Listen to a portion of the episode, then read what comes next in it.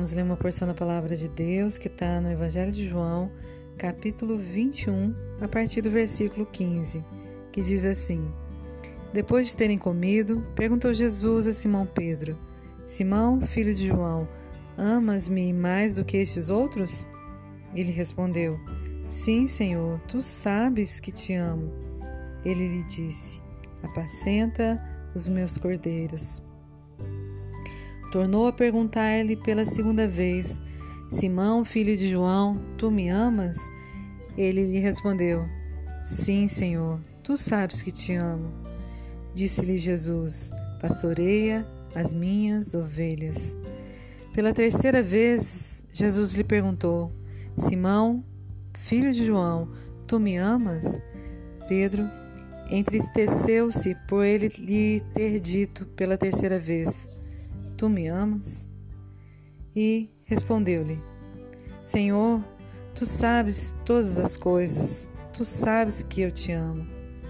Jesus lhe disse: Apacenta as minhas ovelhas.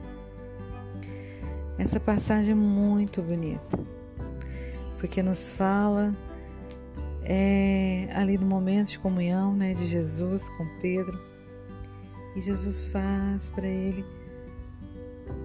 essa pergunta três vezes, né? Falando para ele desse amor, né? Que ele queria que fosse demonstrado através da vida de Pedro, pelas ovelhas dele, pelos cordeiros dele. Né? Então Jesus falou: Tá vendo esse amor que você tem por mim?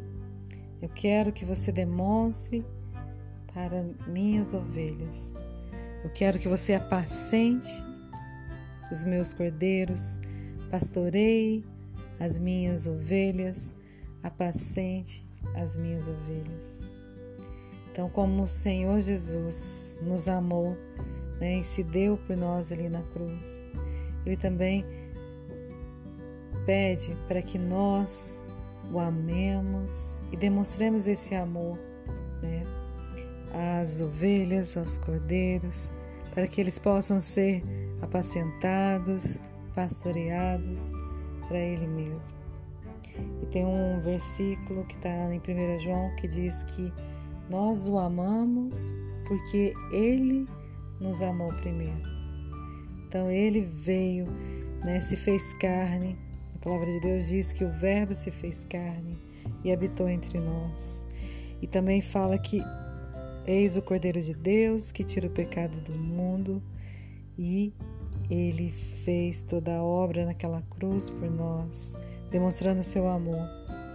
E assim, ele nos pede que a gente demonstre esse amor de forma a cuidar realmente dos nossos irmãos, né, das ovelhas que estão desgarradas, perdidas, por amor a Ele, por amor a ao amor que Ele nos demonstra todos os dias, nos dando a graça né, de realmente termos o perdão dos nossos pecados, lavar pelo sangue dele que foi derramado na cruz, também o limpar pela água purificadora que Ele nos dá pela obra dele mesmo.